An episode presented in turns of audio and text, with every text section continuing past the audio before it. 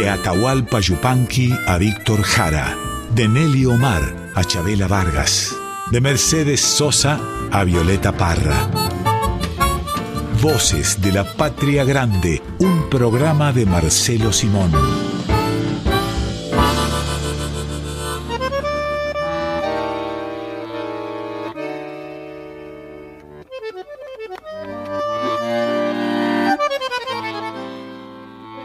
Bienvenidas, bienvenidos a un nuevo Voces de la Patria Grande, un programa este domingo que trae un montón de sorpresas. Marcelo, no sé si estás listo.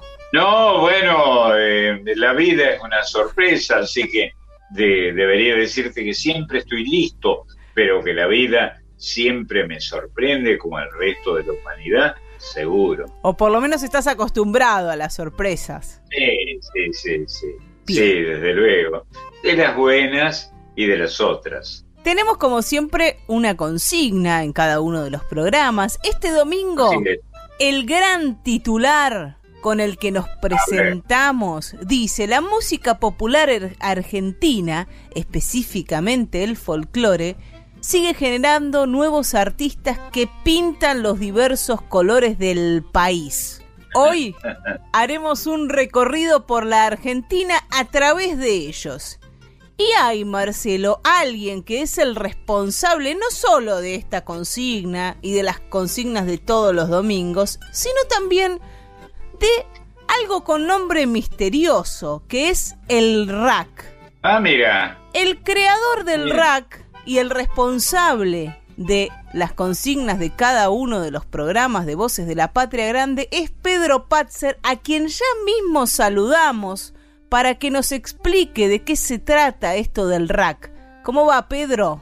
Bueno, es un gusto volver a casa, volver a sentir el jazmín, el olor a sopa del pasillo, eh, Mariana esperando en el zaguán, Marisa con la regadera, Simón con la chancleta. es lindo volver a casa siempre, siempre lindo volver a casa. Lindo, es lindo volver a casa. Y es lindo chancletear. ¿Sabés quién usaba esa expresión? Aníbal Troilo. Aníbal Troilo usaba la expresión chancletear, que está en Argentina, tan de entre casa, precisamente como acabas de decir Pedro, ¿no? Porque no es, no es una uyuta, una chancleta, nada que ver. No, no es una uyuta. Eh, la chancleta es un calzado que nació calzado por, por pisotearlo, ¿no? la uyuta, en cambio, es un calzado en sí mismo. de las jocotas, hubo jocotas imperiales, uyutas. ¿Qué, enemigo de, los, de las enciclopedias sos, Marcelo? Porque la volvés estúpidas a las enciclopedias. Claro, las enciclopedias no, te dan esas explicaciones, ¿me entendés? Entonces es, es una cosa que te terminan por marearte, por dejarte vacío. Vos, en cambio, siempre nos aportás esa magia, esa vida, ¿no? Lo que hay que hacer con las enciclopedias, cosa que vos hacés y con mucho más que ellas, es leerlas, ¿no? Tener enciclopedias en la casa y no leerlas es como tener eh, caracú hervido en la olla y no comer. O tener una mujer y no amarla, un hombre y no amarlo. Bueno, eh, bueno, tener manos, tener manos y, no saber eh, acariciar el día, no saber cocinar, no sentir ciertos perfumes, no, no generar ciertas situaciones, pensar que la vida son una sucesión de días hábiles, como piensa mucha gente, Marcelo, que existen las horas hábiles. A propósito, recuerdo una expresión de Vinicius de Moraes, a quien he admirado, hemos admirado todos tanto, ¿no? Que decía, Vinicius decía, a la mujer que se ama hay que hacerle comidita. Comidita. Genial eso. Agrego, agrego una cosa, ¿no? Y qué desperdicio tener una radio en todo el país y no mirar a ese país y no hacer la radio desde esos lugares del país, que es lo que estás haciendo vos. Bueno, gracias. Bueno, que, haces vos y que hacemos todos, porque tratamos precisamente de abrir el gran libro, la gran enciclopedia útil, llena de tierra y de olores diversos, algunos no del todo agradable, que es un radio. Pero esto que vos decís tan generosamente, Mariana, que sabés que te admiro, y, lo que vos sabés, no solamente porque sino de tango, es, hermoso, es hermoso que una piba tan joven eh, esté bañada ¿no? Eh, por, por, ese conocimiento. Pero hay algo que, que es muy loco lo que nos pasa a los argentinos, ya que lo mencionamos hablando de la radio, ¿no? ¿Y qué es lo que Vitillo decía? Vitillo Ábalos decía que hay que argentinizar a los argentinos. Porque suena chauvinista, ¿no? Pero yo creo que pensémonos en los términos de Manuel Ugarte, ¿no? Cuando él decía, o los socialistas lo echaron por querer ser nacional, él decía que un país colonizado culturalmente tiene que, evidente, el, que, el que resiste tiene que transformarse en por lo menos defender lo nacional. No sé si la palabra nacionalista, pero sí defender lo nacional. Nacional, sí, estoy de acuerdo. Está muy bien que uses la palabra o la expresión coloniaje, ¿no? La colonia ha sido una de las torturas que ha tenido la libertad en, la América que amamos y a la que pertenecemos. Y lamentablemente, Marcelo, creo, y no creo yo solo, esto lo sostiene, por ejemplo, Galazo, hay una parte de la Argentina que es una especie de semicolonia cultural, Sí, desgraciadamente. Donde no nos conocemos. Vos has hecho un trabajo que, bueno, César Aira, cuando hizo la enciclopedia sobre escritores argentinos, omitió a Yupanqui, o el Fondo Nacional de las Artes, cuando hizo la enciclopedia de poetas del, noroeste argentino, no lo puso a Petrocelli, ¿no? Es como que hay algo todavía de, ignorar a, la Argentina, ¿no? De ignorar a. A veces veo, está muy bien el monumento a Borges, el monumento a Art, pero también el monumento a Dávalos, ¿no? Pero además, hay una palabra contundente que no voy a usar por razones de buen gusto, tal vez ahora, de por qué se hace eso, por quiénes son los que hacen eso.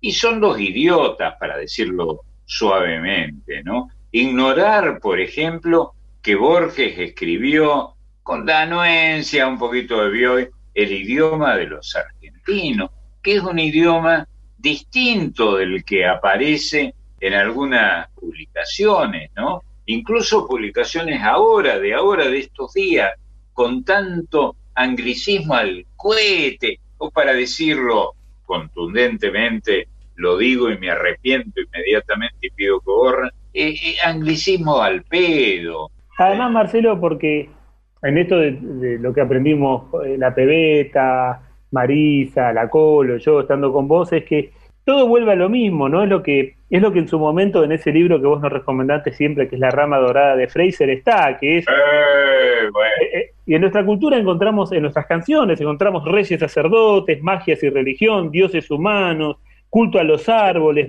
matrimonios sagrados, reyes, reyes indígenas, por ejemplo, peligros para el alma, tabúes. Eh, muy bien. Sos un capo. No, pero son todas cosas que tienen que ver también con, con este camino que, por eso decimos, ¿no? Vos que sos un tipo de la cultura, pero de la cultura en serio, la cultura que, a veces pasa hambre, que se embarra, la cultura de la sequía a veces, que juegan los nenes con los huesos en la sequía, el juguete de, de los hijos de la sequía son los huesos, y el juguete de la inundación, que son las plegarias a la Virgencita.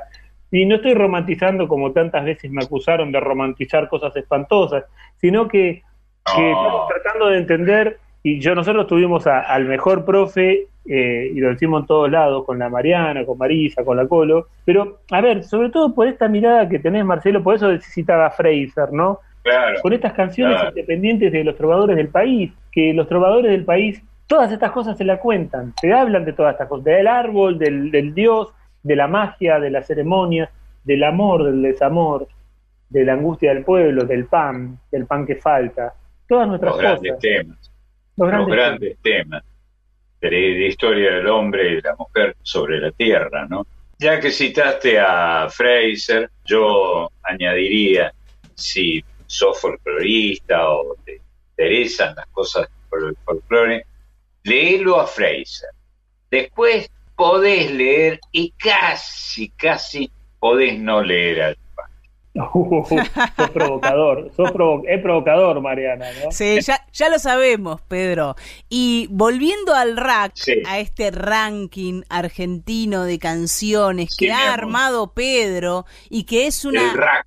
Sí, una gran convocatoria, artistas. Con las 50 emisoras del país. Totalmente. Artistas de todo el país, conocidos, desconocidos, que tengan disco, que no tengan disco, con muchísima experiencia o con muy poquita, que suenan todo el tiempo en Radio Nacional, en todas sus emisoras, en las FMs, en la M. ¿Cómo se te ocurrió esa locura, Pedro? Bueno, primero quiero decir que es un trabajo comunitario, colectivo, con, con los equipos artísticos que estamos formando con las 50 emisoras de Radio Nacional, donde ellos eh, eligen, cada una selecciona artistas realmente independientes.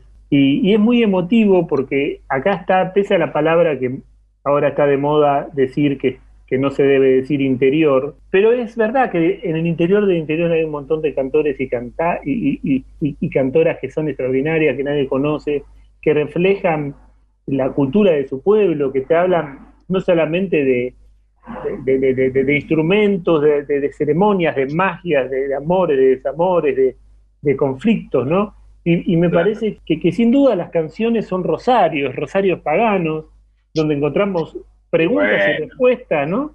Y, auténticos rosarios paganos que reza el pueblo, que silba el pueblo. Esto imagínate, Marcelo, un rezo que silbe a alguien. Yo no sé si, si la gente reza silba lo que reza, Marcelo. Bueno, has elegido, has elegido una palabra para abordar el tema que es también muy interesante lingüísticamente, la palabra pagano, ¿no? Pago sale de ahí, de la palabra pagano. Pago era el nombre del país, del sitio donde vivía el pueblo, ¿no? Esto es fantástico. Y los criollos que acá hablaban del pago y que lo han hecho en, eh, en el Martín Fierro, ¿te acordás aquella pelea del protagonista donde menciona la palabra pago cuando va a cuchillar y lo hace al moreno, este, de qué pago será oriundo o algo parecido, dice, y la palabra pago, entonces, insistimos con eso, es fuertemente de acá, ¿no? Este, se enraizó, como todos los temas culturales profundos. Tal cual. Ahora, qué problema, ¿no? Porque a partir de, este trabajo que están haciendo todas las emisoras, de, conseguir artistas que retratan al país, pero no solamente en folclore, hay orquestas de tango patagónicas, hay, hay, hay chicos, chicos y chicas que hacen trap, hay rock, unos rockeros de Catamarca, por ejemplo, cosas que, que, son muy lindas, pero pero sobre todo es que, aunque no quieran, inconscientemente está metida la Argentina, las argentinas en todas sus dimensiones. Y por eso, Marcelo, Mariana, estoy tan feliz eh, poder, eh, yo creo que después de, lo que ha sido todo tu camino y tu enseñanza en la folclórica, eh, Marcelo, este, este, es otro paso de poder mirar a la Argentina desde las diversos ojos de, de las argentinas, ¿no? Y sin duda las canciones, esto que hablábamos de los rezos, esto de San Agustín, que cantar es rezar dos veces, esto de lo pagano, esto de los rosarios de la gente, de las preguntas. Y bueno, a mí me parece que es eso, para saber del pescador, para saber de la sequía, para saber del ride, para saber del, de un obraje. Yo aprendí lo que es un obraje a través de las canciones. Por eso eh, es, tan, es tan lindo que esto suceda, porque estamos aprendiendo un montón de, cuestiones de, de cómo, cómo es un puestero ahora o cómo es en la vida de, un chofer o, de los santitos de ahora, que hay nuevos santos, nuevas santas, o, las relaciones con, ese, con las vírgenes o con las difuntitas. Y Marcelo, y, bueno, entonces este trabajo comunitario, colectivo de todas las emisoras, da como resultado que ya hay más de 300 canciones, 300 artistas independientes que salen todos los días por Radio Nacional, por las 50 radios nacionales, y Marcelo, ese día salen es, ese artista elegido por las 50 emisoras, así que es un gran premio para ellos y para la radio pública, servir a los se, se levantan de la tumba algunos de los fundadores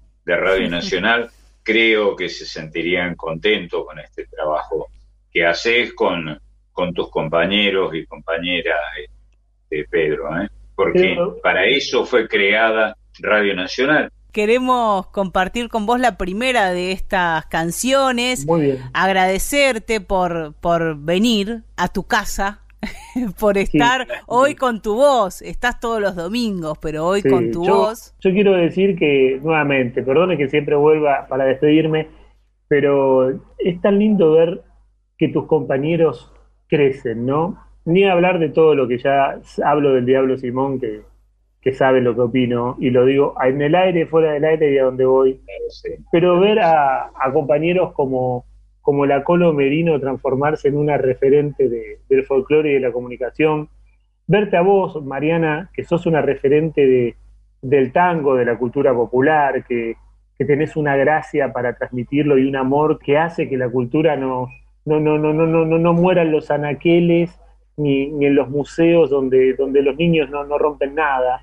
Y, Marisa, que, que, participando con, con, este camino de lo infantil, donde está encontrando un, rumbo que es un aporte súper interesante. Entonces yo quería destacar, primero, qué privilegio es ver crecer a tus compañeros, qué privilegio es ver que, que tus compañeros evolucionan y que se vuelven un ejemplo y un orgullo para uno. Y bueno, y de vos, Diablo, Simón, lo que, te, lo que te voy a decir, te digo tantas cosas siempre, es gracias y que sigas siendo un, trashumante, que vas cada día a ser un poco más joven, ¿sabes? Ojalá, qué lindo. Bueno, es lindo estar en la radio, Pedrito, y ver que algunos de los muchachos, como es tu caso, a los que viste pichones, han crecido con tanta inteligencia y sin dejar la orientación de la radio, porque vos perteneces a la raza, a una raza que ya inauguró tu viejo, ¿no? Eh, trabajando en los medios de comunicación y que esto nos sirva para entendernos con el compatriota, con el que escucha, el auditor, como le llamamos, o el oyente, como prefieran ustedes, y que te des cuenta de que hablamos el mismo lenguaje, que en algunos casos, como es el tuyo, Pedro, lo mejorás a ese lenguaje. Yo te hace chiquito, Marcelo, y para cerrar, voy a agradecer a, la mirada que pones sobre los invisibles, Marcelo, porque esa es tu tarea, ha sido tu tarea, mirar a los invisibles. Así que gracias, los quiero un montón, sigan haciendo esto que le hacen tanto bien a la gente y que hacen que el domingo aunque, aunque llueva el domingo, haya un poquito de sol. Los quiero un montón. Gracias. ¿eh? Un abrazo, Pedrito. Un abrazo. Gracias a vos, querido compañero Pedro Patzer. Gracias. Vamos a compartir, Marcelo, la primera de estas canciones de los artistas y las artistas del rack de este ranking argentino de canciones. La primera canción nos lleva a Rawson, a la provincia de Chubut. Y ahí nos vamos a encontrar con Gabriela Carel y este mensajero rural. Ay, qué lindo.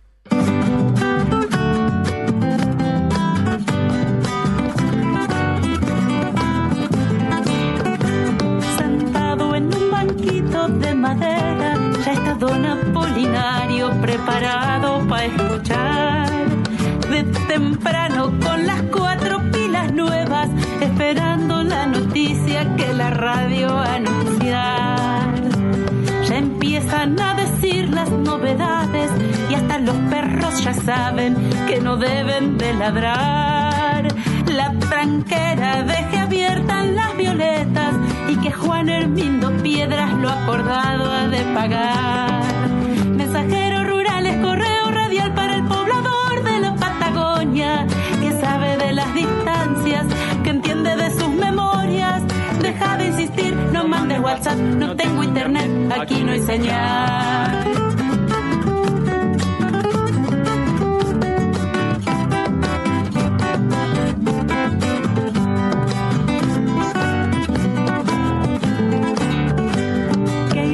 sanitaria desde el lunes y que aquello convenido queda sin efecto ya. Que un por día se precisa en lo de Funes, que pobre Apolinario se lo come la ansiedad. Llegando hasta el final de este programa, por fin suenan las palabras que le dan felicidad que han nacido su nietito allá en el pueblo, tanto madre como hijo en perfecto estado están. Mensajeros rurales, correo radial para el poblador de la Patagonia, que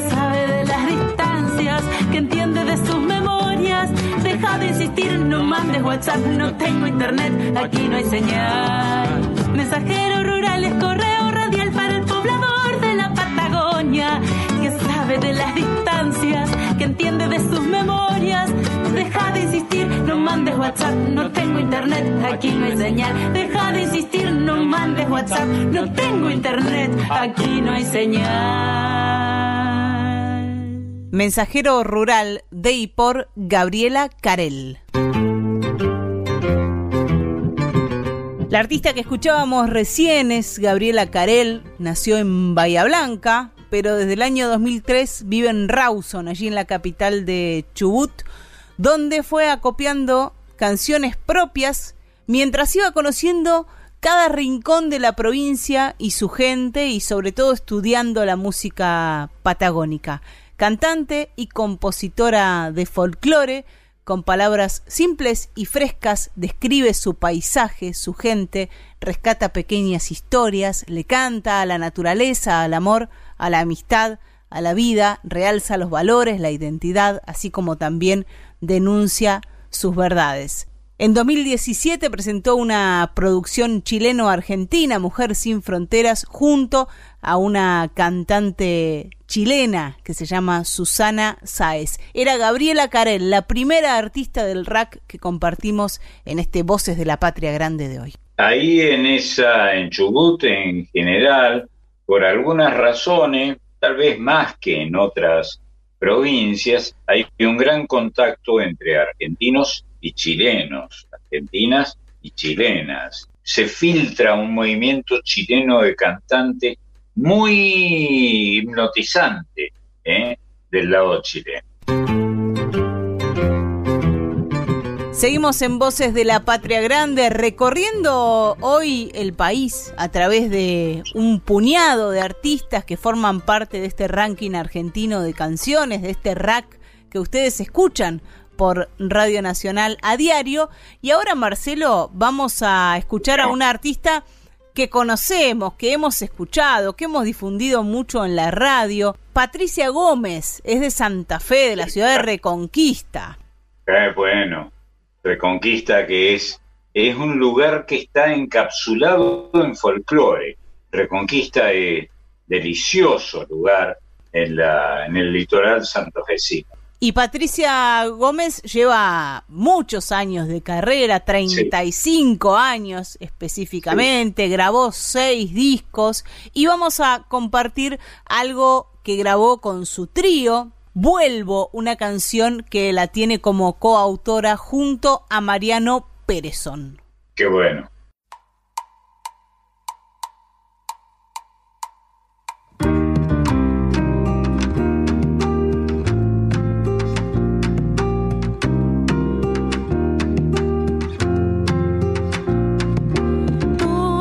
Las palabras que guardé, toda la arena que pisé, todas las noches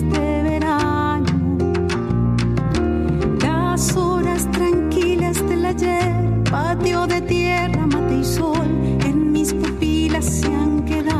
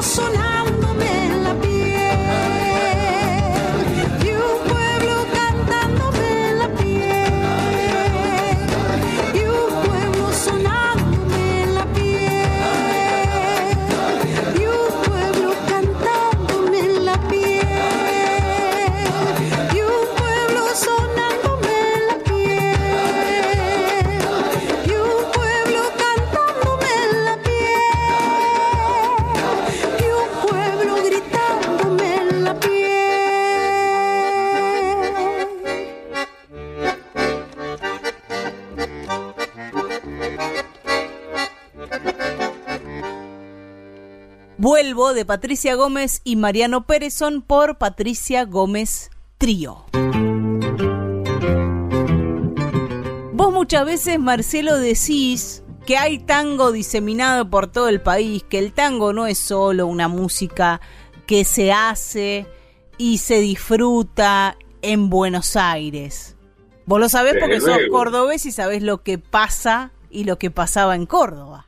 Desde luego, sí, claro. Trabajé mucho en la radio en Córdoba, muchísimo, a lo mejor mal, pero, mucho y con muchas orquestas de tango de Córdoba. En Córdoba había un gran movimiento musical, como en otras provincias, de luego, notable, y siempre a mí me apasionó eh, sacarle punta a ese lápiz afilado, ¿no? Con el que se puede dibujar el país comarca por comarca. Córdoba, provincia a la que se insistía en llamar mediterránea, está bien, no está mal, no está mal. Tuvo mucho jazz moderno, mucho Stan Kenton, mucha gran, eh, mucho soli, mucha, mucha, mucha trompeta, mucho bajo, mucho petizo Fiorello, que fue un percusionista extraordinario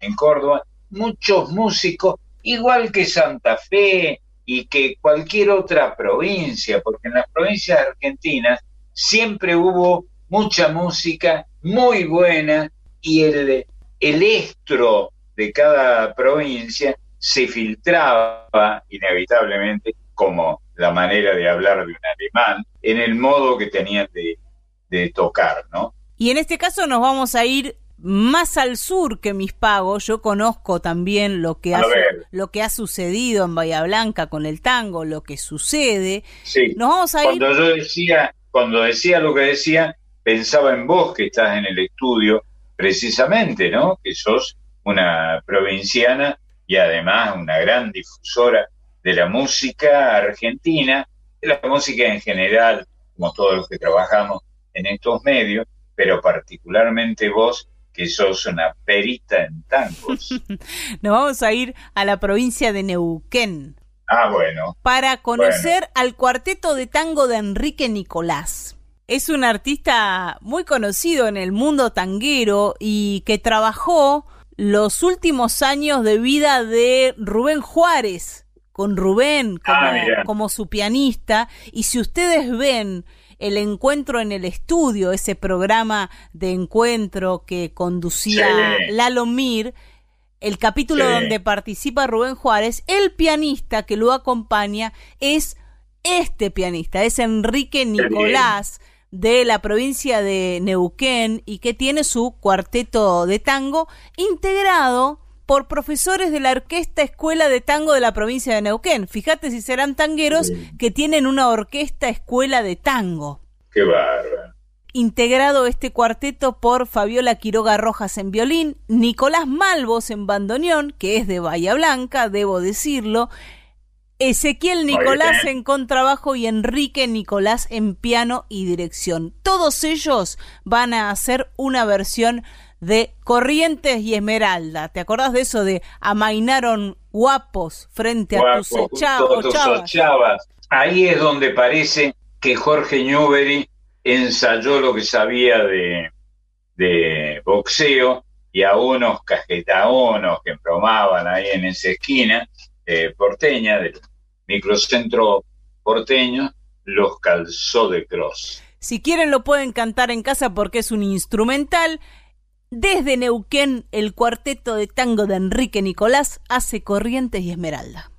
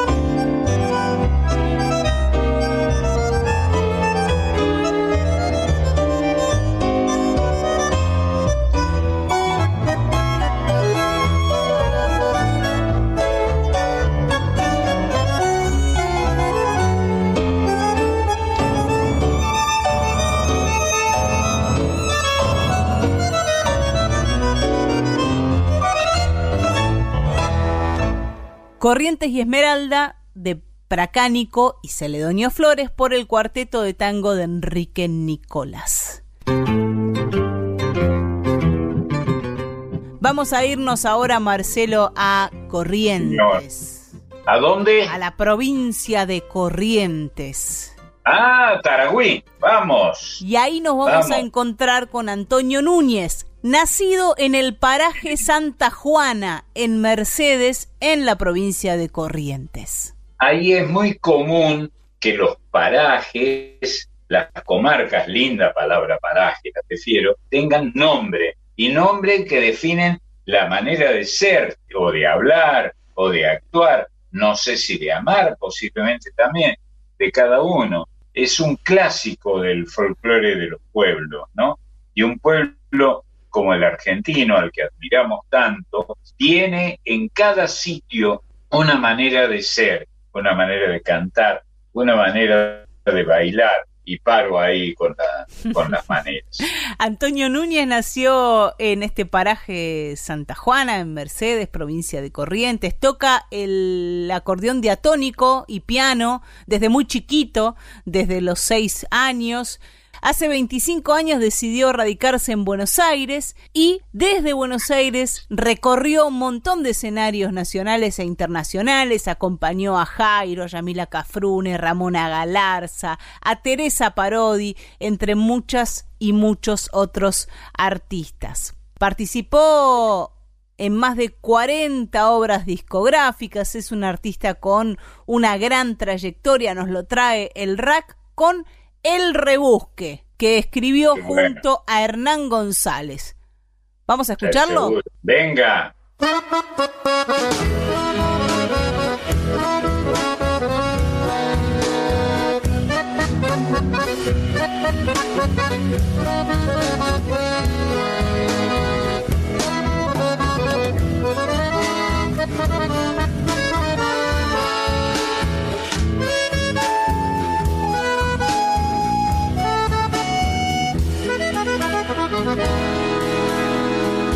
Vamos petizo, tira del carro, que los cartones se de juntar y con las latas y las botellas al fin del día tendremos paz. Vamos petizo con el rebusque y hasta el decreto presidencial, no más prohibido tirar del carro, se puede andar en la gran ciudad y unos prohíben y otros te dejan. Al fin del día todo está igual. Crecen los pobres desamparados y ellos engordan su capital.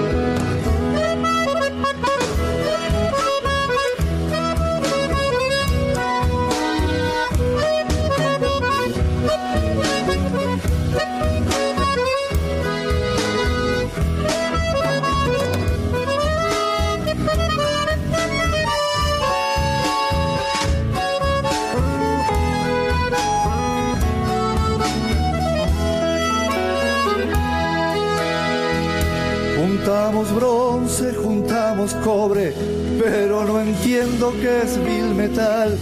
Vamos, Juancito, tira del carro y hasta el rebusque para trabajar. A la María juntando el peso, friega y refriega en la ciudad. En otra casa es cocinera, para niñera ya no da más prohíben y otros te dejan. Al fin del día todo está igual.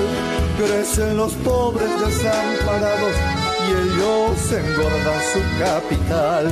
Crecen los pobres desamparados y ellos engordan su capital.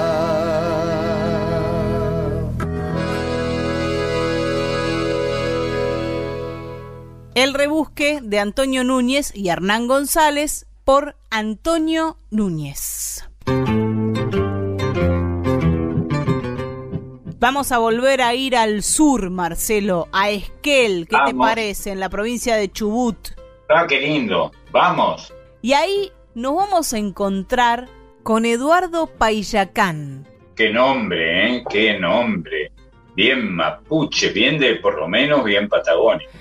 Apellido aborigen, tiene este músico, cantautor, que nació en Esquel, un trovador que lleva una trayectoria de 45 años y desde el año 97 hasta hoy expone y difunde el patrimonio del canto de la región, de su autoría, de otros compositores, en los vagones del viejo expreso patagónico, conocido popularmente como la Trochita. La Trochita, sí.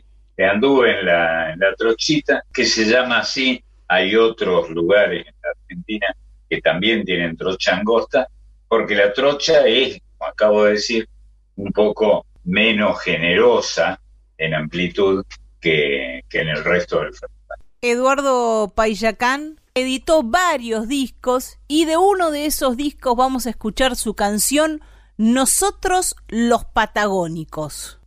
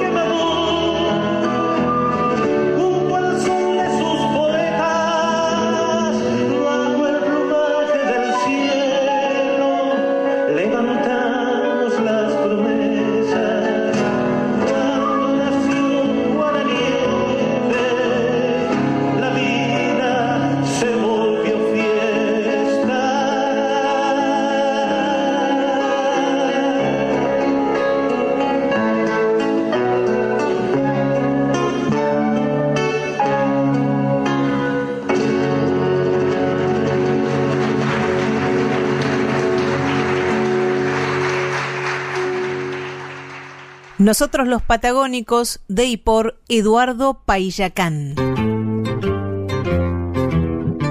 Estás escuchando a Marcelo Simón en Voces de la Patria Grande.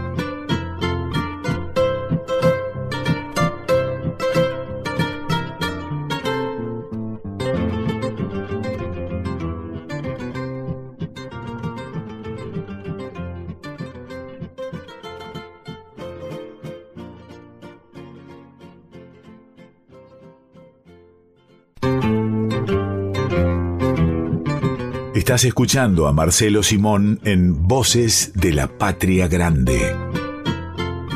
En Voces de la Patria Grande abrimos este rinconcito donde hay niños y niñas, donde podemos salir a jugar, donde podemos romper todo, tocar todo, cantar a los gritos, hacer lo que se nos cante, porque este es el momento de las infancias y para eso presentamos a Marisa Ruibal. ¿Cómo estás, Mari? Muy buen día. ¿Cómo te va? Pero adhiero a todo lo que dijiste. Sí, ¿no? Este es el momento, vamos todavía, sí.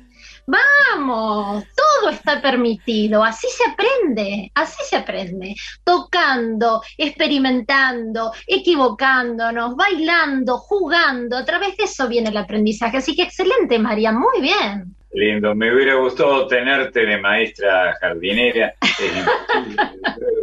pero es lindo. Bueno, permiso para todo, lindísimo. Permiso para todo, está todo permitido. Pero mira, acá estamos en estos ratitos y en estos rincones, en estos momentos para jugar y permitirnos y aprender.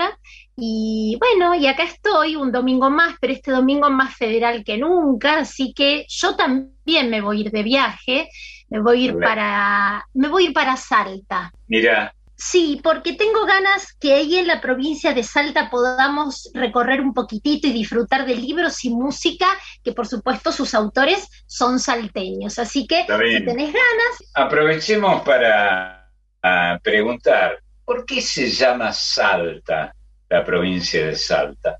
¿De dónde sale ese nombre, ese topónimo de Salta?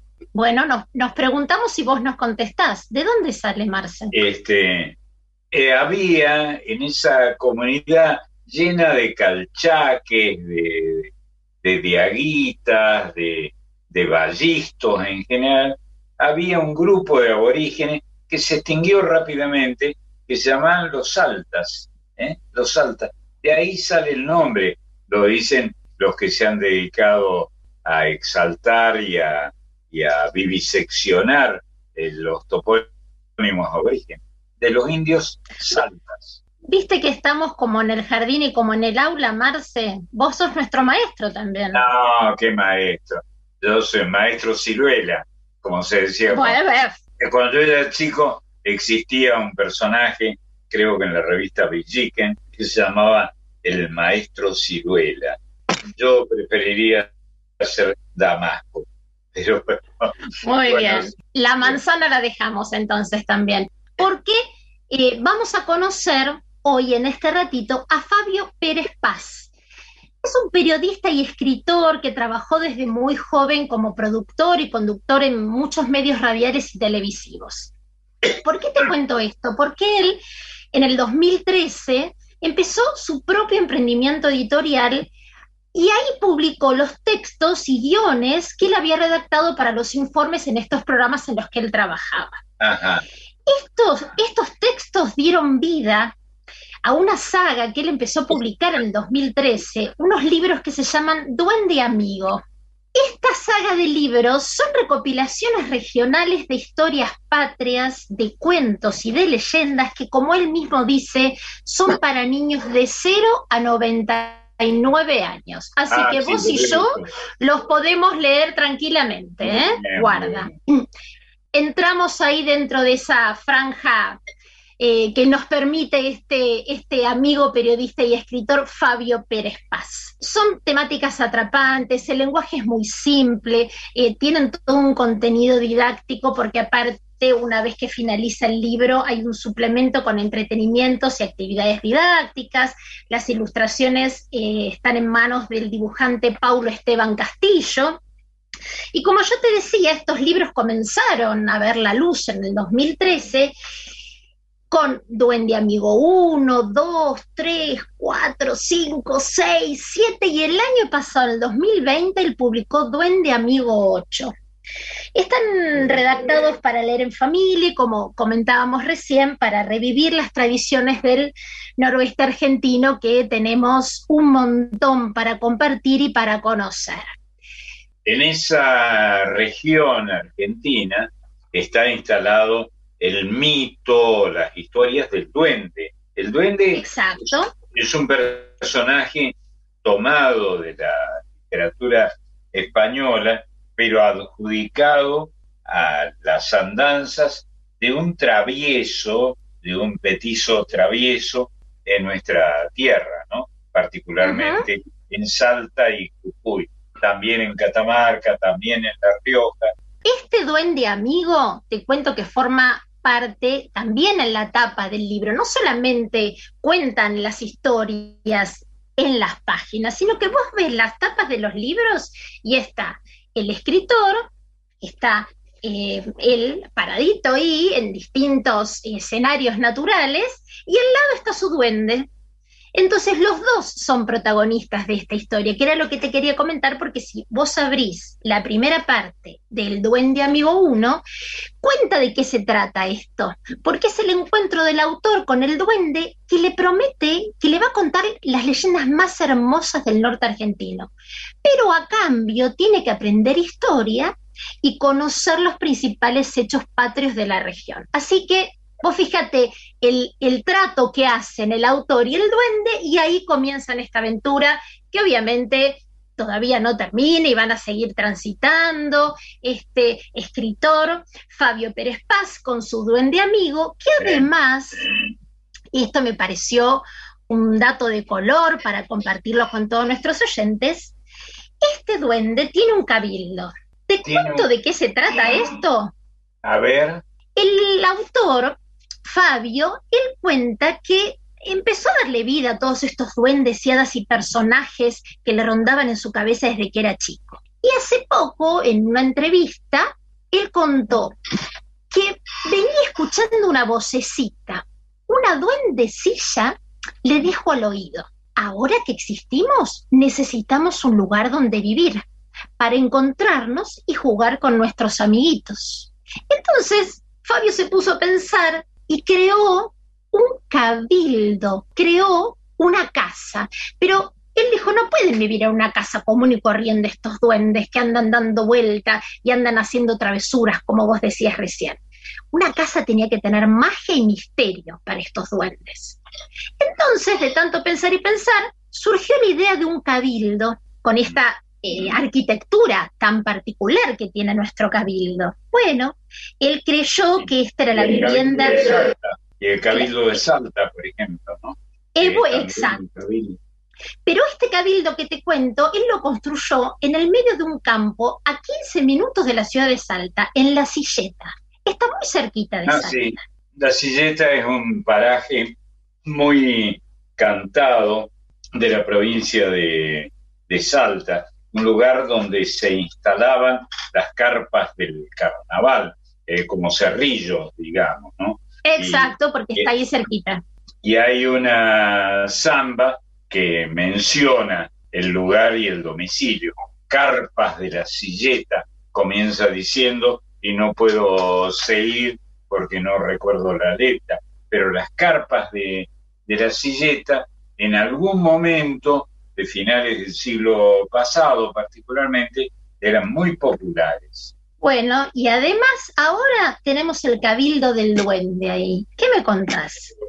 En el Cabildo, en uno de los balcones, podemos ver la bandera argentina, la de Salta y la de los pueblos originarios. Este cabildo abre sus puertas para que los chicos vayan, conozcan al duende, vivan aventuras, puedan jugar, leer cuentos, escuchar leyendas, hay un museo. Bueno, nada, es, es una, es no solamente la historia del duende amigo, sino que también se abren las puertas de su casa, de su cabildo, para ir y conocerlo. Bueno, enhorabuena que hayan unido todas estas instituciones, porque lo cierto es que como ha ocurrido en toda América, los aborígenes han sido separados en general, sobre todo culturalmente, de sus dominios territoriales normales, ¿no? Algunos de los cuales eran Salta, Salta, Jujuy, para mencionar dos topónimos de nuestra geografía, son, son aborígenes, ¿no? Y es lindo que, que los amigos salteños que tienen tanta prosapia hayan conservado ese origen de la toponimia. Así es, Marce, y estamos en Salta y yo te invité a hacer un recorrido por nuestros escritores y músicos y ahora nos vamos a quedar con una ingeniera en recursos naturales y medio ambiente. A ver.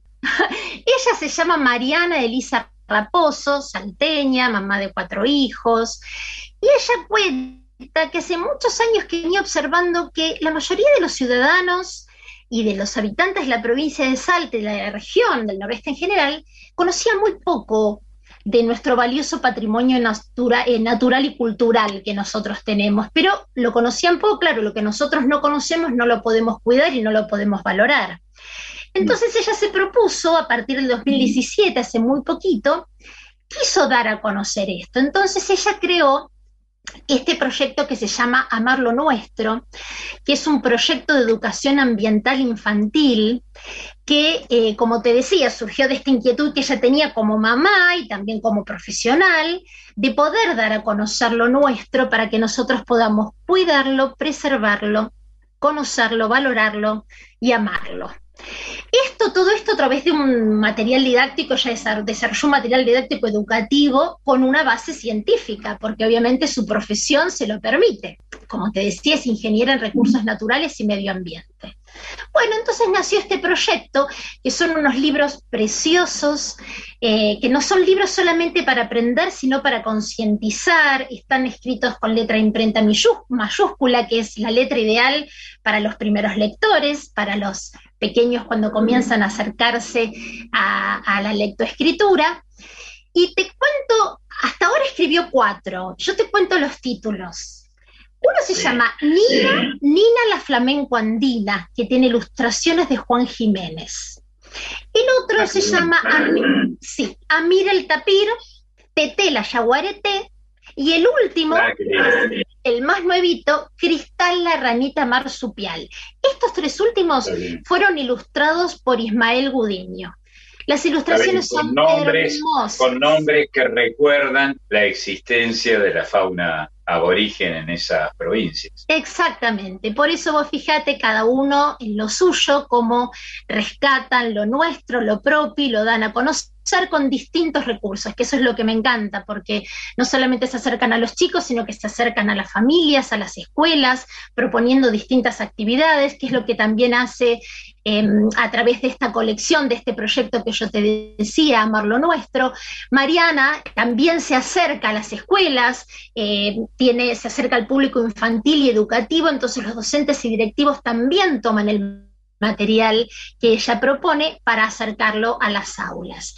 Yo se los recomiendo, por supuesto lo pueden eh, encontrar en internet, todos sus libros fueron declarados de interés educativo, ambiental, cultural y científico de la provincia de Salta, así que tenemos tanta tanta riqueza, no solamente natural, sino tantas personas valiosas en nuestro país que nos brindan tanta, tanta cultura. Y tenemos que aprovecharlo, es buscar, indagar, apropiarnos de todo esto y llevarlo en nuestro mundo. Si somos docentes, si somos papás, somos abuelos, tenemos que aprovechar toda la riqueza cultural que nosotros tenemos, Marce. Así es. Bueno, lindo proyecto. Bueno, lo acompaño entonces. Y ahora sí, como siempre, nos despedimos con música, pero yo me sigo quedando en Salta, ¿eh? De Salta hoy no me moví. Mm. Me quedo en Salta, pero nos despedimos con una dulce historia de amor. Nos vamos a ir con un tema, con una chacarera que se llama Girando Va, que es de Gloria Sandoval y Ricardo Gutiérrez. Está interpretada por el grupo infantil Taki Taki. Son de Salta, sus integrantes son Gloria Sandoval, Taki Taki. Eh, Gloria Sandoval, te decía, Ricardo Gutiérrez, Juan Pablo Rosado y Lucas Vilte integran esta, este grupo infantil Y esta historia de amor es como para imaginar y amar la naturaleza, nos seguimos quedando en esto que, de lo que tanto hablamos hoy. Historia de amor que cantan los árboles. Prestemos mucha atención porque uno de los protagonistas es una hojita que se desprendió de su árbol. Pero ahora hay que descubrir quién es el otro protagonista de esta historia de amor. Así que yo los dejo con Taki Taki, este grupo musical que nació en el 2011, que son todos profesores de música, así que imagínate que ellos tienen el objetivo puesto en las infancias y en palabras de ellos, yo te leo textual lo que ellos dicen y cómo se presentan, ellos quieren generar una propuesta musical comprometida con los niños alejada de estereotipos y valores superficiales y llevar a los chicos de los lugares más alejados de los centros urbanos una propuesta musical original y enriquecedora. Aprovechar a bailar, disfrutemos de esta chacarera y de esta historia de amor. Les dejo un abrazo enorme y sigan recorriendo nuestro hermoso país. Uno, otro enorme para vos. Muchas gracias, Marisa. Gracias a ustedes, los quiero. Un abrazo, Mari. Marisa Ruibal ha pasado por Voces de la Patria Grande. Cuenta la historia que esta hojita se animó a desprenderse de su árbol y entonces llegó él y la invitó a volar. Y comenzaron a dar vueltas y más vueltas, giros y contragiros, y se enamoraron. ¡Ah! Y así cantan los árboles esta historia de amor.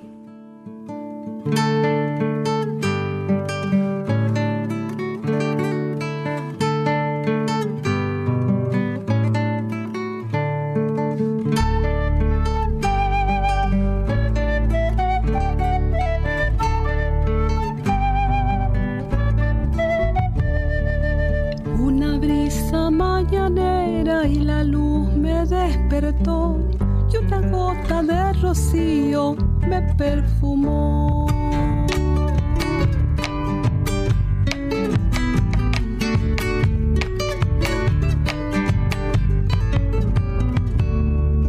Volando por los caminos, poco a poco me alejé de la mano de un amigo que no se ve.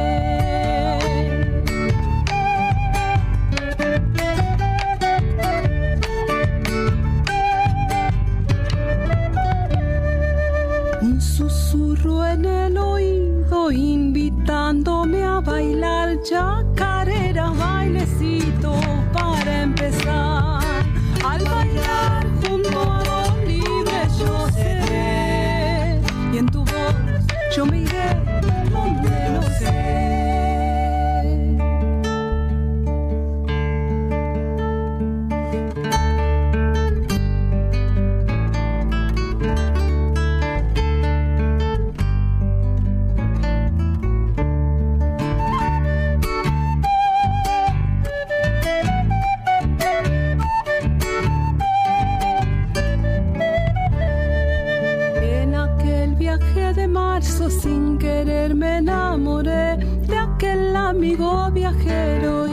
sé por qué.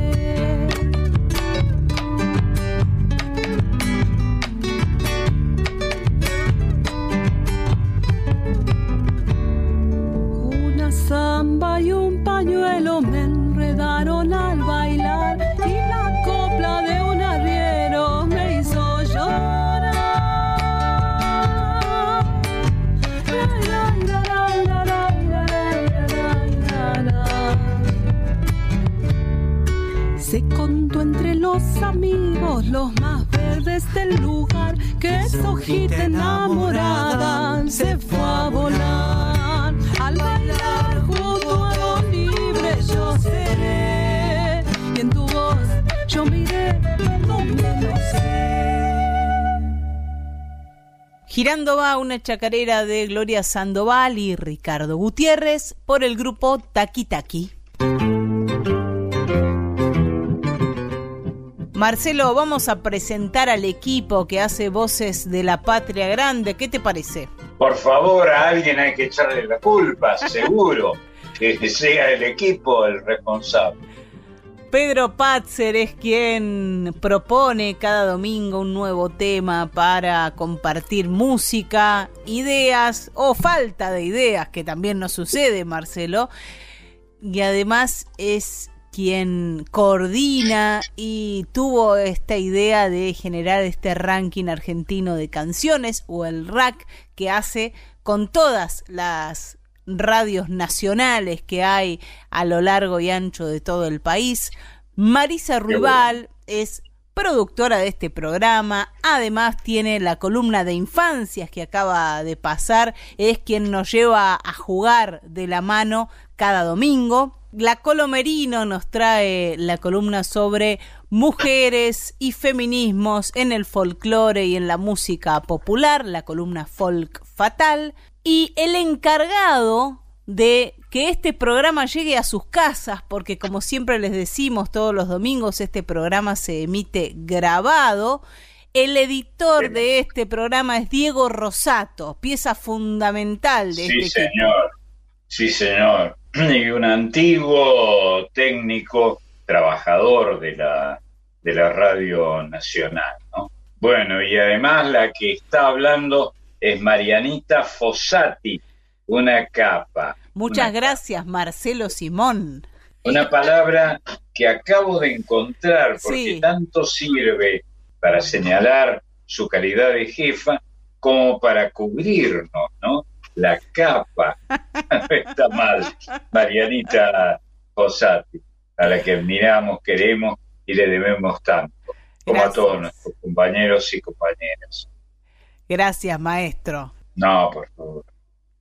Vamos a seguir recorriendo el país con estas canciones que nos propone el RAC, el ranking argentino de canciones, y nos vamos a ir a Ah, bueno. Gualeguaychú, Entre Ríos. Eh, que alguien dijo alguna vez, a mí me causó gracia, pero bueno, hace mucho de esto, que es un topónimo que parece un estornudo, ¿no? Gualeguaychú. Este, y es tan linda tierra, tan linda tierra, como toda la tierra argentina y particularmente la entrerriana. Ahí nos vamos a encontrar con Paulina Lemes, que nació en Gualeguaychú, que es cantante del grupo La Sincopada, una agrupación que tiene 21 años de trayectoria, y también de el trío Astorga Lemes Trío. Además es escritora y dramaturga, coreógrafa, compositora y arregladora musical, una verdadera mujer del Renacimiento. Qué bueno, qué bueno. Bueno, vos sabés que el apellido Lemes es un apellido, es un patronímico muy importante en la historia de, de la Argentina, de la cultura argentina. Aprovecho para decirlo y para felicitarla a ella que nos lleve un poco el apunte, ¿no? Muchas gracias. Paulina nos trae una canción suya que se llama La siesta de la solapa. Ah, bueno. Solapa es un fantasmón de Entre Ríos. Tiene ese nombre tan curioso, la solapa, ¿no? Este, no lo he encontrado en otro lugar de la, de la Argentina. Me parece que existe solo en Entre Ríos. Vamos a conocer entonces a La Solapa junto a Paulina Lemes.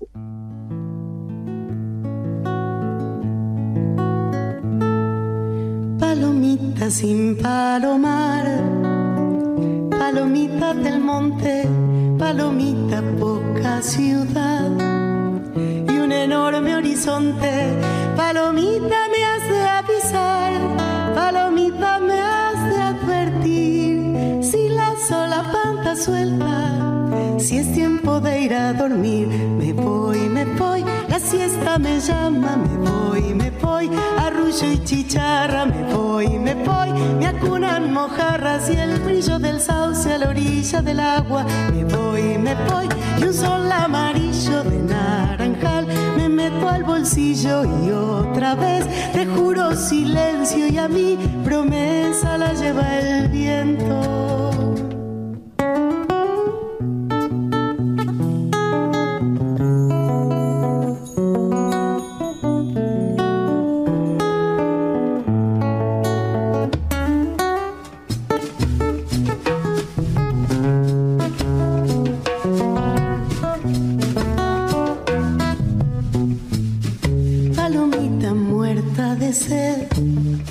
Lléveme al arroyito tres lombrices, caña y cordel y un anzuelo chiquito.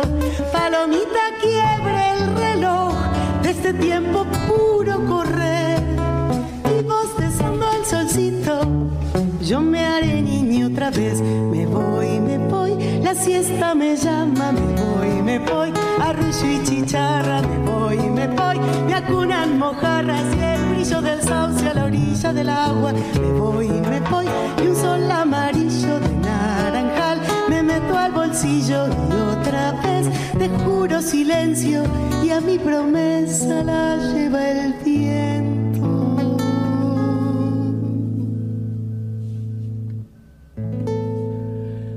La siesta de la solapa de y por Paulina Lemes.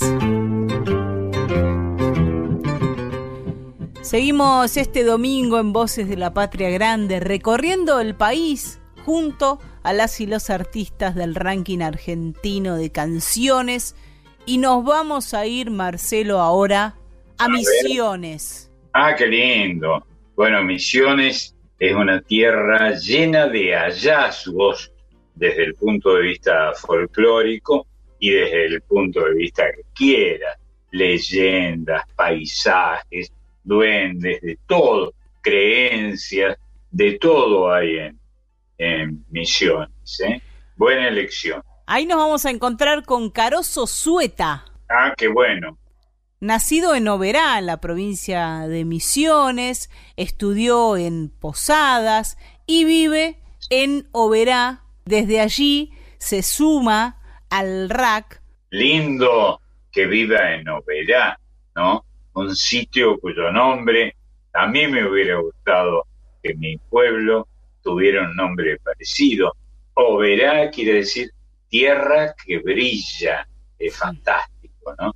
Y posiblemente sea metafórico o tal vez sea realidad. Alguna vez leí en algún diccionario de topónimos de misiones que había una razón por la cual se ponía esta palabra para nombrar el pueblo, ¿no?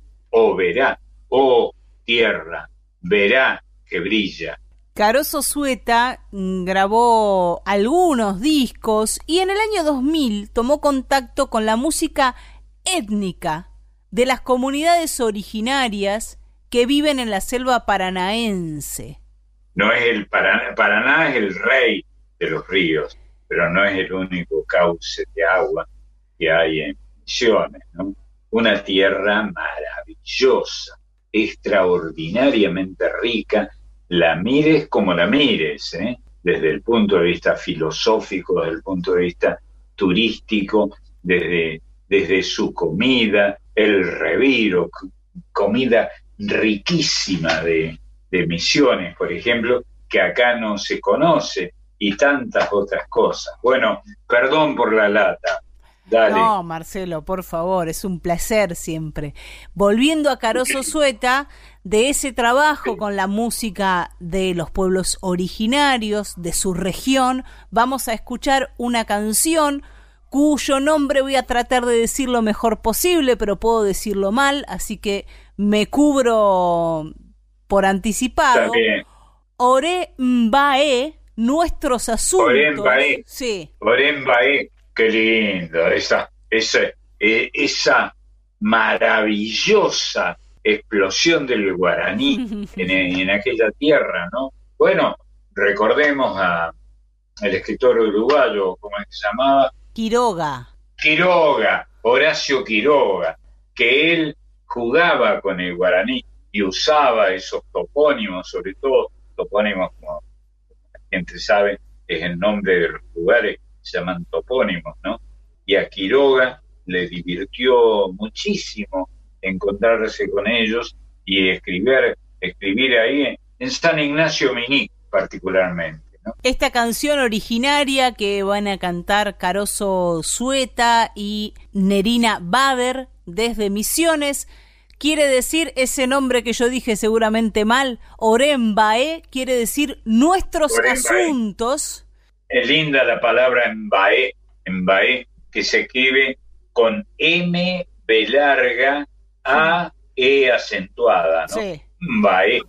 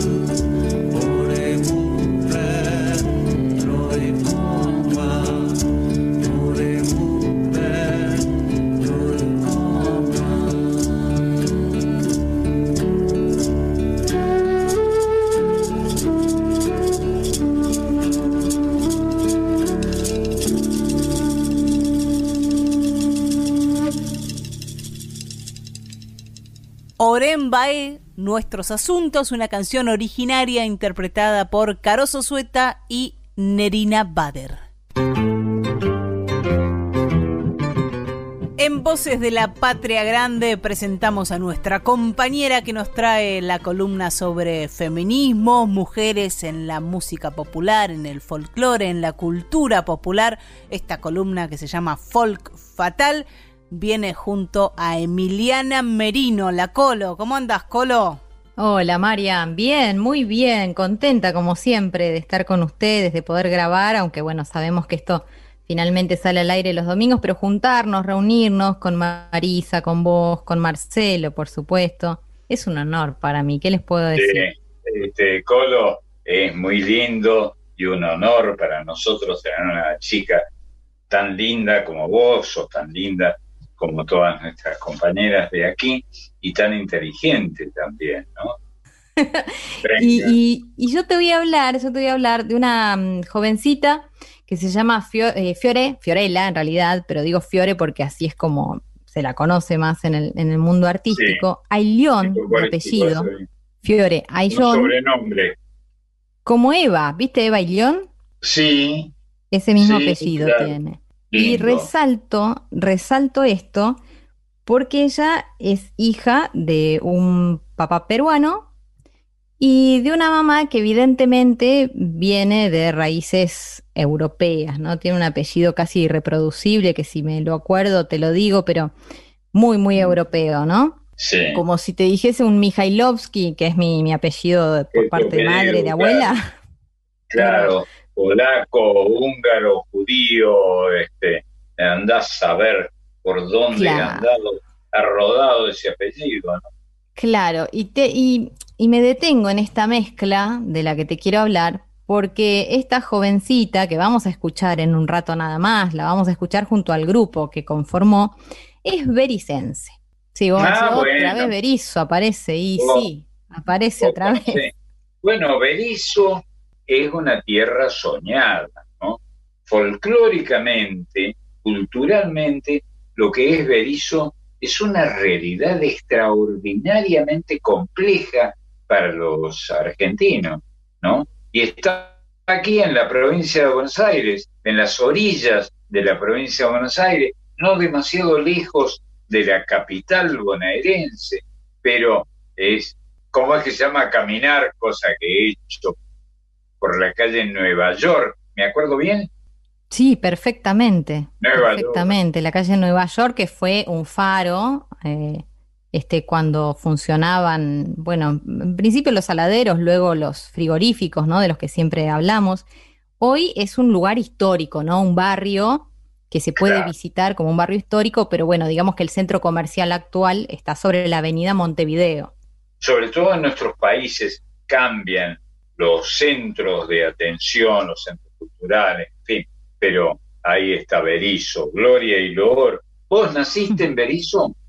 Claro que sí, ¿sí? Eh, está todo Sí, sí, sí. Exactamente, este, en la misma ciudad del artista emergente, si me permiten mencionarla así, de esta manera, que, que, vamos a escuchar hoy. Emergente, digo, lleva ya unos años tocando, pero es muy jovencita, no llega ni a los 30 años.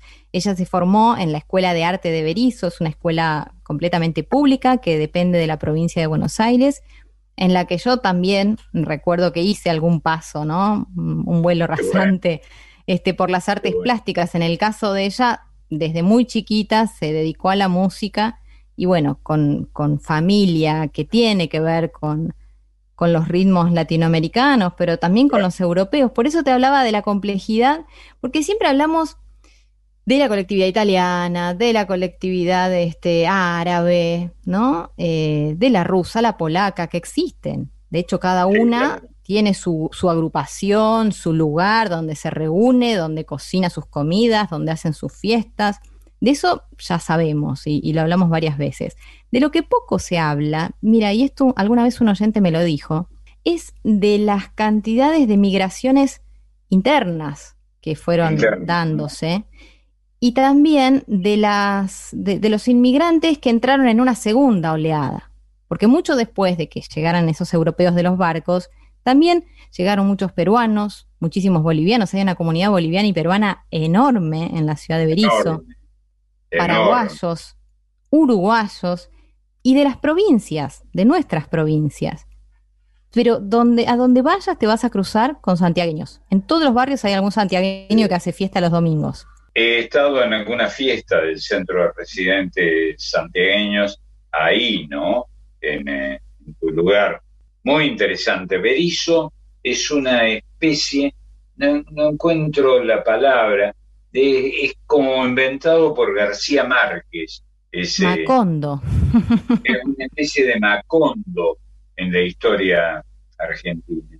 Muy rico, con, una, con un folclore, con un vocabulario, una manera de hablar, una manera de ser muy eh, particular, muy clásico de ese sitio, a orillas de un enorme río y con este lugar extraño, con este nombre, este topónimo extraño, Berizo, ¿eh? y que además es famoso por las lindas mujeres. Bueno, Berizo fue fundado por Juan Berizo, que era un tano, ¿no? Pero de ahí en adelante, todo lo demás, todo esto que contamos, hablábamos de los frigoríficos, primero de los saladeros, después de los frigoríficos, pero después hablemos de las grandes fábricas que hay alrededor de la ciudad, tanto en Berizo como en Ensenada. Parate en ese bordito, como decíamos los cordobeses, para señalar esto. Eh, Berizo es mucho más que lo que podés mencionar sobre lo que es Berizo, es decir, quiénes fueron sus primeros pobladores, de dónde vinieron, qué lenguas hablaban. Eso es un dato nada más, pero después la comunidad crece, ese pueblo que tiene mucha historia, por ahí pasó el comienzo del estallido del peronismo en la en la Argentina, el 17 de octubre, estos grandes acontecimientos de un país nuevo como el nuestro, y todo eso te va dando coloraturas distintas a la, a la gente, a la gente que habita el sitio, ¿no? Sí, está muy bien lo que decís. Y algo que me parece que está bueno resaltar, y es que si existe una clase trabajadora, ¿no? Si es verdad que se puede catalogar a la clase trabajadora, Berizo es Berizo gracias a esa clase, ¿no? O ese grupo. Se dice que allí nació además el 17 de octubre, ¿no? Una fecha que seas o no partidario del peronismo, un movimiento muy interesante que, que ocupa, adhieras o no a él, ocupa su lugar en la historia actual de la Argentina, el 17 de octubre nació por aquella, en aquellas riberas. Bueno, y Berizo, digámoslo una vez más, para aquellos que todavía no han conocido la ciudad o no la escucharon nombrar, eh, es una ciudad que pertenece a la provincia de Buenos Aires. Es decir, yo soy bericense, pero soy bonaerense, lo mismo que, que Fiore Aylión, con ese apellido tan peruano que tiene, este, pertenece a la ciudad de Berizo. Algunos de los músicos que acompañan a Fiore son hijos de santiagueños y de tucumanos. El Chaco, me contaba ella misma, también está presente. Me contaba, hablando hace apenas algunos días con ella sobre estos temas, porque además nos apasiona y porque conocemos de qué estamos hablando, ¿no? Cuando, cuando mencionamos parte, una partecita apenas de esta enorme región que es la provincia de Buenos Aires, ella me decía, bueno, nosotros durante las tardes este, escuchábamos las guitarreadas de los propios vecinos y nos íbamos sumando y nos dormían con canciones de, de cuna como Nacunaná, ¿no? Recontra santiagueña, por ejemplo. Eso lo grabó el gordo Ábalos, Alfredo Ábalos, la grabación extraordinaria. Esa, esa es la grabación que ella recuerda, ¿no? Y que, y que me citaba, exactamente esa. Había en esa cultura extraordinaria de Santiago del Estero una gran vocación por hacer música y ellos inventaron, primero tal vez con el grupo Los Gómez Carrillo, inventaron una manera de cantar haciendo sonidos que imitaban a los instrumentos. De ahí lo de Nacunaná. Eh, buenísimo. Buenísimo, chapó para los santiagueños y para los tucumanos y para los chaqueños y para los correntinos. Yo te decía... Que se ha descubierto que eh, chapó quiere decir sombrero en Santiago del Este. Eso, es una nueva investigación lo reveló. Vuelvo sobre esta idea. Viví durante muchos años a escasos metros de una casa de un vecino que convirtió en templo su propia casa del gauchito Gil. Ah, mira. Que tardes enteras este, viendo cintas rojas y gente sumándose a peñas improvisadas, ¿no? Pero muy correntinas. Es decir, somos una gran mezcla y me parece que eso de algún modo se traduce en la música de quienes habitan esas regiones. Por eso no me llama la atención que en su disco, Fiore, eh, que como digo es un artista emergente, un artista que si bien hace muchos años que viene trabajando, está empezando a pisar más fuerte los, escenarios, por lo menos bonaerenses. Ella ganó los torneos bonaerenses y, y también el torneo Evita. Ella graba, por ejemplo, y lo hace muy bien, como abrojo de mi monte. Prestale atención a la letra, porque podés trasladarla perfectamente al monte de Berizo. Obviamente, Pablo Mema, santiagueño, piensa en su monte de Santiago. Si vos te trasladás y escuchás la letra, salvo algunas variables, qué sé yo, en vez del chañar, imagínate sauces, ceibos o talas. Sí, pones otros árboles. Alguna vez alguien me preguntó, eh, alguien del, oficio, ¿no? ¿Qué árbol podías poner en lugar del chañar, del mistol? Porque a los santeños se les llamaba los mistoleros, ¿no? Y cualquier árbol que veas que crece en esta región, en el monte santiagueño, es un árbol del monte santiagueño. Desde luego, nosotros pertenecemos, la Colo también, a una raza que ama los árboles. Bueno, yo los voy a dejar directamente que disfruten de, Fiore Ailión o Aillón, como prefieras, grupo. Además de Fiore, que es la voz cantante y la directora del grupo, están Ruli Bolañez, Leonardo Colman y Matías Herrera. Esto forma parte del disco Donde Sonría la Vida. Es un disco que ellos editaron en 2015, pero que siguen haciendo circular por toda la provincia de Buenos Aires. La canción que elegimos es una chacarera, se llama Como Abrojo de mi Monte e insisto, imagínense trasladando ¿no? algunas palabras muy santiagueñas por otras bonaerenses, lo perfecto que queda, ¿no? Imagínense ustedes lo que puede llegar a, pensar alguien que se acerca, se sienta en el monte, apenas a unas cuadras de la avenida Montevideo, ya está el monte, el río, todo y toda esa magia o esa mística que aparece en la canción. Sí, una un pequeño agregado final de mi parte que es la palabra abrojo, que es una palabra que amo, porque debe, debe, no debe haber nada más humilde en la vegetación de nuestras frondas que el abrojo, esa bolita con espinas que se te espinas levísimas que se te adhiere a la ropa cuando cuando caminas. Llevo, dice la canción, como abrojito prendido, y el abrojo aparece en el tango también, en la canción de la capital de la Argentina, el abrojito está gran tango, pero la idea del abrojo, esta primicia del monte que supera la problemática que presenta la ciudad, es extraordinaria.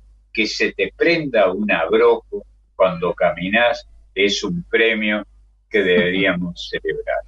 Bueno, Simón, nada más para agregar, ¿qué más decir? Solo dejarlos este, con un abrazo enorme a vos, a Mariana, a Marisa, a Pedro, eh, a través de la virtualidad. Este, bueno, y a todos los que escuchen este, este ratito, esta reunión entre, entre muchos y muchas. A vos, Colo, un beso. El abrazo para la Colo Merino que ha pasado por Voces de la Patria Grande.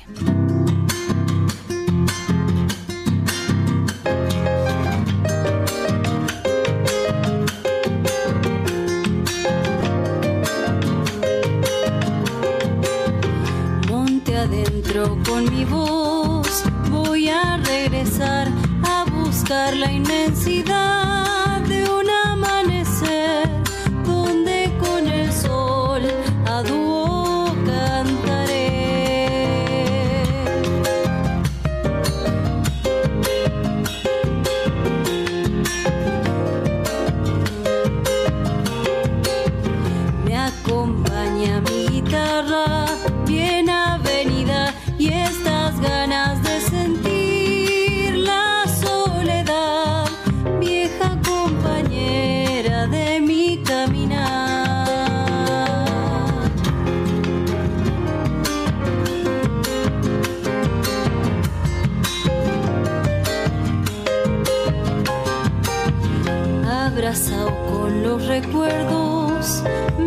metamatear formo parte del paisaje de solo estar sobre el horizonte. Mi esperanza va. Quiero ser sangre y raíz, cielo y soledad de mi monte y perdurar como abrojo en el costado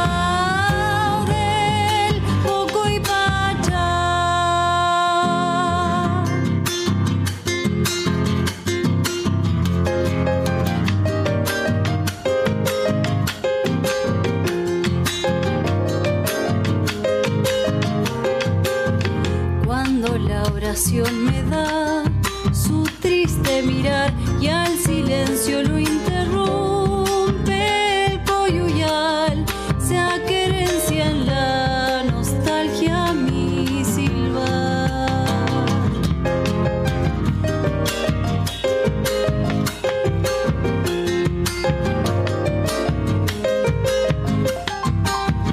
Si la noche al apagar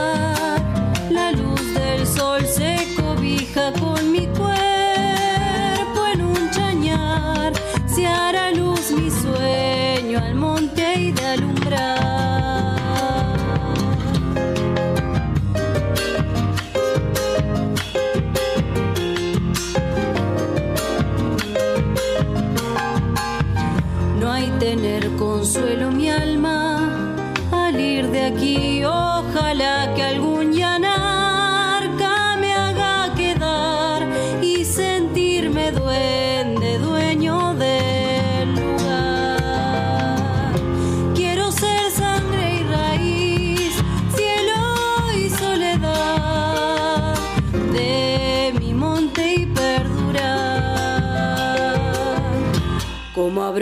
En el costado del poco y pacha. Y ya que la Colo nos llevó a Berizo, Marcelo, yo los voy a llevar y las voy a llevar a escuchar unos tangos a mi ciudad, a Bahía Blanca.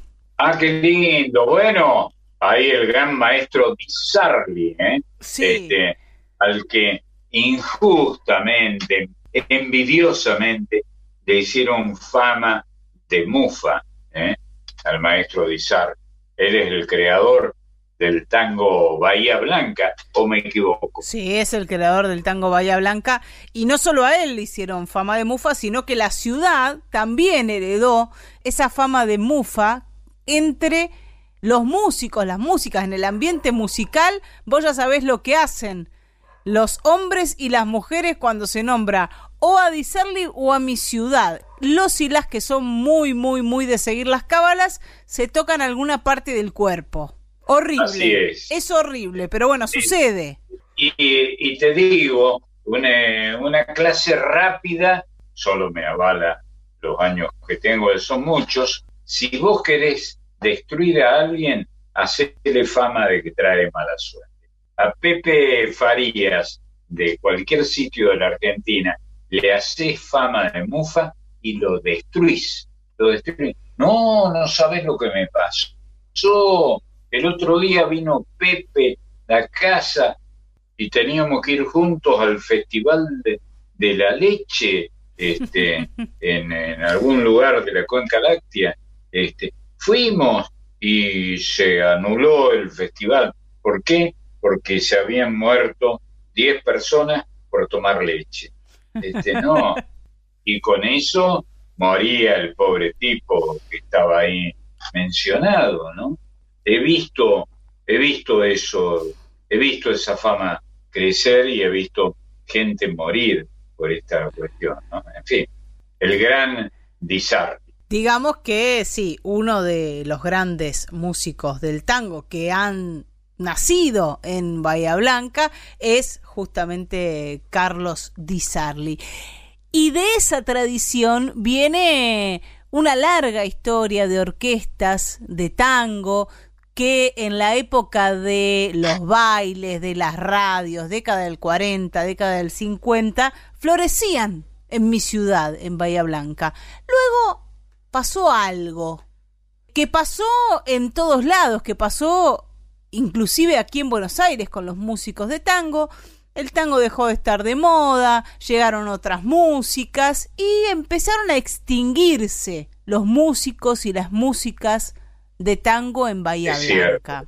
Déjame, que te diga dos palabras como provinciano que soy, nací en el interior, viví en el interior mucho tiempo, me fui a Buenos Aires ya muy grande, escribiendo, eh, sobre todo escribiendo como libretista de grandes grupos y tuve el honor, el honor inmerecido, vos conocés porque te lo he contado, de ser libretista de Troilo, por ejemplo, cuando lo tenía a Rufino y a Goyeneche como cantores y cuando hacía eh, y tenía la orquesta y el cuarteto ese que él hacía, con el que hacía folclore también en una parte, un apartado, tres temas, cuatro temas, nada más. Ya que nombras a Troilo, tengo que decir que Roberto Achával, uno de sus últimos cantores, también era bahiense y más específicamente de el puerto de Ingeniero White, donde nació también Abel Pintos.